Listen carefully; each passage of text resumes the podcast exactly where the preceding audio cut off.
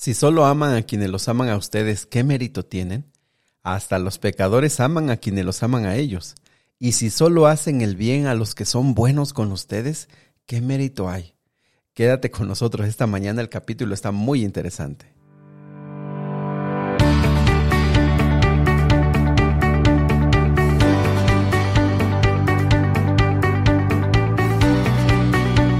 Nuevamente bienvenido al plan Reavivados por su palabra, que como lo sabes tiene como objetivo que leamos un capítulo todos los días y que lleguemos a estudiar todo el Nuevo Testamento juntos. Bienvenido a esta gran comunidad, bienvenido a este día jueves 17 de junio, bienvenido a este, esta gran familia en la que estamos tratando de aprender de la Biblia, tratando de conocer a Cristo Jesús, tratando de amarlo más, de vivir cada día una experiencia que se renueve, una experiencia que nos mantenga vivos espiritualmente, pero también y sobre todo una experiencia que pueda transformar todos los ámbitos de nuestra vida. Así que bienvenido, me da gusto saludarte donde quiera que estés, donde quiera que tú nos escuches, a donde quiera que llegue este audio, decirte que aprecio mucho que puedas eh, apartarnos este tiempo y animarte que lo escuches, eh, estés eh, trabajando, vayas de viaje, vayas a descansar, vayas a dormir, no lo sé, en algún momento dedícale este tiempo, porque algo, algo, algo te podrá ayudar en tu vida espiritual, ¿verdad? Y también si después de escucharlo consideras que a alguien más le puede apoyar, que se lo envíes, se lo compartas y lo invites para que él pueda también estudiar su Biblia. ¿Vale? Muy bien, pues vamos a comenzar. Si lo puedes hacer, abre el, Evangelio de Lucas en el capítulo número 6. Y si no, te invito para que lo escuches. Eh, Lucas 6 tiene algunas narraciones que ya hemos explicado y ya hemos comentado con anterioridad. Ahora nos queremos enfocar del versículo 27 en adelante, donde Jesús habla acerca del amor hacia los enemigos. Eh, creo que hay algo claro que nos está quedando eh, un poquito más, eh, de una manera más fácil de entender. Y es que Mateo y Marcos, y lo que va de Lucas, poco nos habla acerca de requerimientos que Jesús quiere acerca de las personas. Si te has dado cuenta, poco hemos hablado de que Jesús diga, esta es la manera de hablar, esta es la manera de vestir, esta es la manera en la que ustedes tienen que formar un hogar, esta es la manera en la que ustedes tienen que formar una iglesia, estos son los problemas que hay en una iglesia. Jesús habla poco, mm, prácticamente casi nada de eso hemos escuchado. Eh, los evangelios lo que hacen es mostrarnos a Jesús, que nosotros podamos conocer a Jesús, lo que Él está haciendo por la humanidad, lo que está haciendo Él por las personas y, nos cuenta cómo las personas están reaccionando cuando lo conocen, qué hacen después de encontrarse con Jesús, cómo viven después de encontrarse con Jesús. Si te das cuenta, los evangelios, quizá no lo, habías notado, quizá eh, nunca lo habías leído de, seguido, pero los evangelios nos están eh, haciendo amar a Cristo Jesús, enamorarnos cada vez más del carácter que Él tiene. Y puedes decir, eh, y cuándo vamos a saber de, qué manera tengo que formar un hogar, de qué manera tengo que hacer un negocio. Sí lo, sí lo dice la Biblia. La Biblia da consejos acerca de casi todos los aspectos de nuestra vida. Pero hay un fundamento, hay una, una parte importante que rige todo y que Jesús lo ha resumido para que nos quede un poquito más claro y más fácil de aplicar. Y Jesús dijo, eh, cuando le preguntaron cuál es el mandamiento más importante, y ustedes saben, ya lo leímos, y Jesús dijo, eh, el primero es amarás al Señor tu Dios con todo tu corazón, con toda tu fuerza, con toda, todo, todo, y, y a tu prójimo igual lo ames como a ti mismo. Eso es todo, la ley y los profetas. Y uno puede pensar que eso puede puede ser lo menos importante, sin embargo es lo más importante porque el amor a Dios y el amor al prójimo es lo que le da sentido a todo lo demás. Es realmente lo que le da sentido a la misma relación con Dios. Y aunque quizá el amor y el amor es algo muy trillado eh, y es un tema muy hablado y es un tema muy discutido, eh, yo creo que es un tema que es el más difícil de poner en práctica. Porque Junto con lo que hemos estudiado hasta ahora, hemos estado viendo a, a, un grupo de religiosos, a los escribas, a los fariseos, principalmente a los fariseos, a los sacerdotes, eh, siendo los más religiosos de su tiempo y teniendo una lista enorme diciendo, esto es la manera en la que tú tienes que obedecer. Y entonces nos han dejado caer más de 600 eh, lineamientos, reglamentos, leyes para, según esto, ser fiel a Dios. Y aunque cumplían todo eso, no, ni eran felices, ni demostraban un amor a los demás, ni demostraban un amor puro hacia Dios. Ustedes saben que se les llamó hipócritas. Entonces, eh, yo quisiera que esto pudiéramos eh, reflexionarlo, amigos.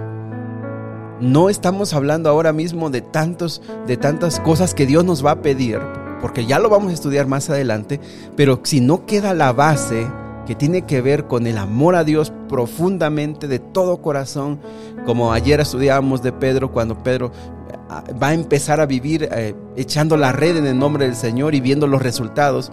Si nosotros no aprendemos eso, amigos, podemos caer en el error de los fariseos. ¿Y cuál era el error? Pues que es como el cristianismo en general que mucha gente solamente dice, bueno, yo tengo que ir a misa o tengo que ir a mi templo, yo tengo que dar limosnas, yo tengo que eh, llevar comida a alguna persona y entonces vuelven su cristianismo en una serie solamente interminable de cosas por hacer, pero no tiene vida, no tiene esencia, no tiene un gozo, no tiene felicidad, no transforma nada.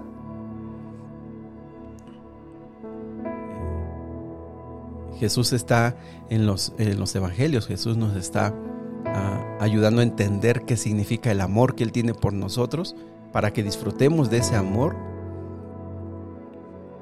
En los evangelios Jesús nos está demostrando realmente cuál es nuestro valor, cuál es nuestro significado y nos ayuda a entender que eso nos da un propósito de vida, nos da, le da sentido a nuestra existencia. Y por supuesto que cuando nosotros disfrutamos de esa relación más plena, más profunda con Dios, nosotros tenemos la capacidad de, replicar ese amor en las demás personas que tanto hace falta.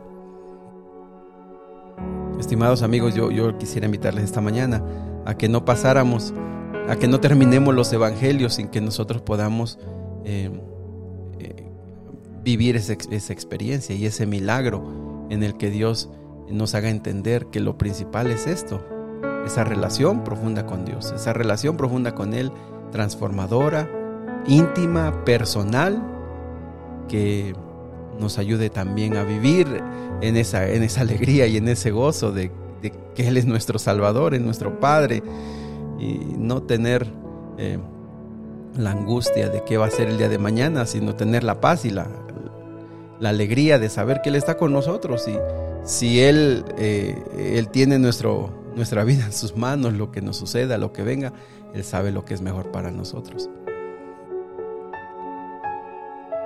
Eh, el versículo 27 nos habla de cómo, cómo aplicar el amor, eh, principalmente con las personas que menos, que menos quisiéramos amar y que son los enemigos. y amigos, en este mundo lo, algo que siempre vas a tener y algo que nunca te va a faltar son enemigos, son personas que aunque tú seas la mejor persona, aunque tú seas una persona buena, una persona que busque el bien de los demás, una persona que trate de buscar lo mejor para las demás personas, siempre va a haber alguien que te odie, siempre va a haber alguien a que tú no le caigas. Seas como seas, siempre va a haber alguien que, que tú no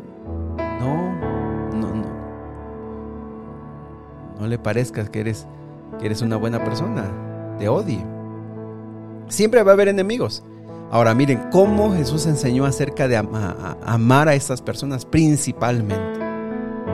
Creo que ese es el examen, es uno de los grandes exámenes, es una de las grandes pruebas de, ver si mi relación con Dios está, qué tan grande está mi relación con Dios. Porque amar a, a los que me aman, eso, eso pues es medianamente sencillo. Pero amar a los que me odian es realmente una de las pruebas que manifiesta qué tan fuerte está mi relación con Dios. Vean el versículo 27, dice, a los que estén dispuestos a escuchar, escuchen lo que les voy a decir, dice Jesús. Hagan bien a quienes los odian. Bendigan a quienes los maldicen. Oren por aquellos que los lastiman. Si alguien te da una bofetada en una mejilla, ofrécele también la otra. Si alguien te exige el abrigo, ofrécele también la camisa. Dale a cualquiera que te pida y cuando te quiten las cosas, no trates de recuperarlas. Traten a los demás como les gustaría que ellos los trataran a ustedes. Aquí vienen unas recomendaciones que nuestra naturaleza humana se retuerce y dice, ¿cómo, cómo puede ser posible que yo haga eso? Eh, aquí viene una serie de consejos que, cuando los escuchamos, ah, nuestra naturaleza, ¿cómo es posible que eso, eso Dios me pida? Pídeme que yo de haga cosas, pídeme una lista sin sentido para, para que yo haga y cumpla y diga que ya soy una, un fiel cristiano, pero que yo ame a mis enemigos. Estimados amigos, Dios nos dará sabiduría y eso es bien importante que tú lo entiendas, que yo lo comprenda. Dios nos da sabiduría para ver cómo tratar a cada, a cada persona, principalmente a los que nos odian. ¿Cómo vamos a tratarlos? Pero el, principio es este, amar a los enemigos. Y el punto clave aquí es demostrarlo. Ve que, que no dice que es un amor que se esconde, es un amor que se demuestra. Lo primero que tienes que hacer es bendecir a los que te maldicen. Lo segundo que tienes que hacer es orar por ellos, pedir que Dios los bendiga, pedir que Dios los guarde, pedir que Dios les rompa esas ataduras de odio que ellos sienten, pedirles que ellos dejen eh, que ellos puedan experimentar el amor de Dios. Ora por ellos. Tercero, si alguien te da una bofetada en una mejilla, ofrécele también la otra. Y muchas veces eso decimos, eso yo no lo puedo hacer. Yo quiero explicarles un poquito que el sentido de, este, de esta indicación tiene que, tiene que ver más con un insulto que, con un daño físico. Ojo con eso. El sentido de si alguien te da una bofetada en una mejilla, tiene que ver con si alguien te ha insultado de una manera muy profunda. A veces hay que soportar esos insultos. No, no se refiere tanto a un golpe físico. Y que eso es bien importante entender habrá ocasiones, habrá, hay ocasiones en la vida y, cada quien Dios lo ha llamado de, a diferentes momentos. Jesús ah, soportó una ofensa física cuando Él estaba entregando su vida por nosotros. Pero eso no quiere decir que, que nosotros en todo momento y ante cualquier persona eh, estamos dispuestos a este, a este sufrimiento. No, no es así. Es, el, el punto aquí tiene que ver más con un insulto con el ataque a nuestra persona como un insulto. Y también no quiere decir que las autoridades no tengan que eh, poner en su lugar o castigar las autoridades civiles, el gobierno tenga que ah, eh, poner en su lugar a las personas que ofenden. Tiene que ver más que a veces las personas nos insultan. Ese es el sentido más importante de esta, de esta indicación. Pero miren, hay otros. Si alguien te exige el abrigo, ofrécele también la camisa. Y lo dice así porque eh, ustedes saben que ellos vestían una ropa de, que estaba pegada al cuerpo, que era como su camisa, y un abrigo que cubría todo. Entonces dice si alguien te pide eso, el abrigo, en ese tiempo la gente no tenía mucha, mucha ropa, solamente tenía eh, un, un, abrigo, una, una camisa, era lo que ellos tenían. ¿Cómo tratar a los enemigos? Pareciera que aquí Jesús nos está invitando a que nos dejemos eh, manipular, que nos dejemos robar, que nos dejemos maltratar. Eh, no, no, no es así. Estamos hablando de casos específicos, de casos específicos con personas que nos odian. Lo que Jesús está diciendo es eh, tu actitud de amor. Tú tienes el control. Esa persona te odia, esa persona te quiere destruir, esa persona quiere acabar contigo. Pero tú tienes el control de responder y de actuar como tus principios dicen que tú debes de actuar. La persona no tiene el control sobre sus emociones, te grita, te, quiere maltratar, busca la manera de hacerte daño, pero tú tienes el control y tú respondes, tú decides responder con amor. Y si en ese momento alguien te pide algo y tú le das más, pero cada caso, no, todo, no, no es la misma persona, no a, la misma persona. Tú, le vas a dejar que te, que te dé una bofetada. No, no, son casos de diferentes personas. Pero el principio es ese. Los ejemplos que Jesús está poniendo son esos. Si alguien te pide o cuando te quite las cosas, no trates de recuperarlas. Tú sabes en qué momento lo puedes aplicar, pero el control lo tienes tú porque tú tienes ese principio de responder y de actuar como tus, tu devoción, como tu entrega a Dios, crees que debes hacerlo. No sé si me explico con eso, Tú tienes la capacidad de decidir en cada persona y en cada circunstancia cómo vas a responder ante los ataques o lo que la persona haga, haga sobre ti. Pero a final de cuentas, dice el versículo 32, si solo amas a quienes te aman, ¿qué mérito tiene? Hasta los pecadores hacen eso y, y eso es cierto. Una persona malvada busca por lo menos que su familia esté protegida. Puede ser el, asesino más, más grande, pero él va a buscar que su familia esté bien. Si amas a los que te aman, ¿qué mérito hay? Si haces el bien solo a los buenos, ¿qué mérito hay? Si prestas solamente a quien te puede devolver, ¿qué mérito hay? Hasta los pecadores prestan a aquellos que les pueden devolver el dinero. Si te, das cuenta el principio, amigos, amigos, el principio tiene que ver con que uno tiene la capacidad de responder y de decir cómo voy a actuar usando mis principios y usando y, y haciéndolo motivado por mi relación con Dios. Amen a sus enemigos, háganles el bien, presten sin esperar nada a cambio. Entonces su recompensa del cielo será grande y se estarán comportando verdaderamente como hijos del Altísimo.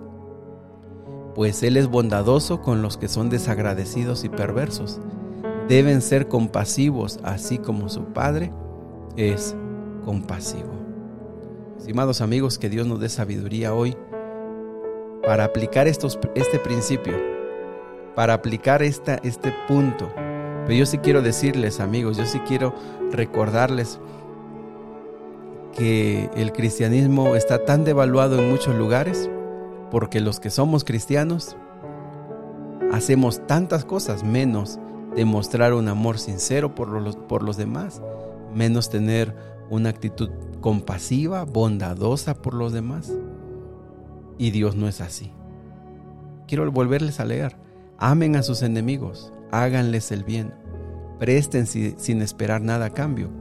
Entonces su recompensa del cielo será grande y será, se estarán comportando verdaderamente como hijos de Dios pues Él es bondadoso con los que son desagradecidos y perversos. Deben ser compasivos, como así como nuestro Padre Celestial es compasivo.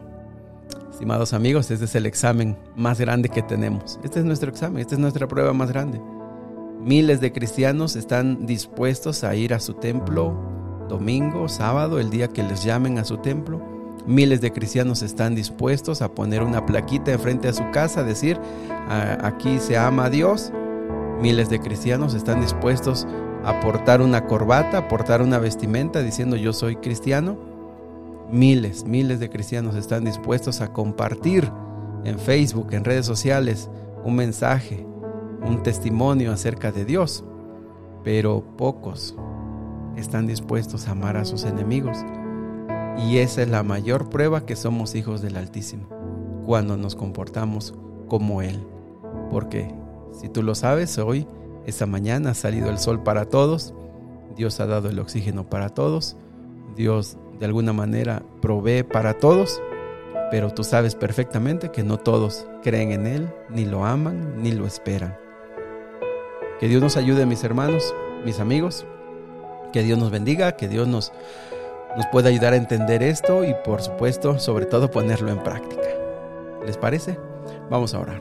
Querido Dios y Padre, eh, estamos en una fase estudiando, en esta fase estudiando los evangelios, estudiando cómo amarte más, cómo conocerte, estamos conociéndote nuevamente, estamos viendo cómo reaccionas, cómo tratas al ser humano y estamos viendo, Señor, cómo, el ser humano reacciona ante ti. Y Señor eterno, estamos viendo las partes más importantes, los fundamentos del cristianismo. Y Señor, la verdad que para nuestra humanidad es, eh, es, muy difícil a veces poner en práctica esto que tú nos pides. Danos sabiduría, danos de tu Espíritu Santo sobre todas las cosas. Vive en nosotros, Señor, para que podamos verdaderamente ser tus hijos, amando a, a los demás y principalmente eh, aprendiendo cómo amar a aquellos que nos, que nos odian. Te lo pedimos, Señor, en el nombre de Jesús. Amén. Muy bien, amigos, que Dios me los bendiga. Me ha dado mucho gusto saludarles esta mañana. Les invito para que sigan meditando en la Biblia, sigan meditando en la palabra de Dios. Que Dios los bendiga este día y si Dios lo permite, nos vemos el día de mañana.